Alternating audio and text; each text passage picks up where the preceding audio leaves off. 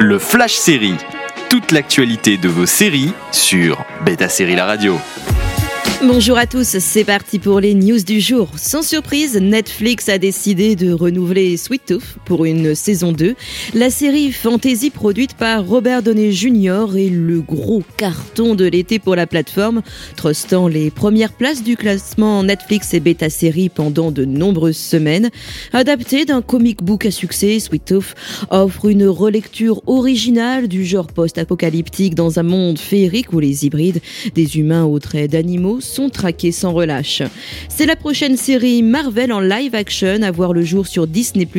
Hawkeye va débuter sa diffusion à partir du 24 novembre sur la plateforme, toujours à un rythme d'un épisode par semaine. Jérémy Renner reprend le rôle de l'Avenger à l'arc et sera visiblement le mentor de Kate Bishop, une archère bien décidée à prendre la relève, incarnée par l'actrice Hailey Steinfeld.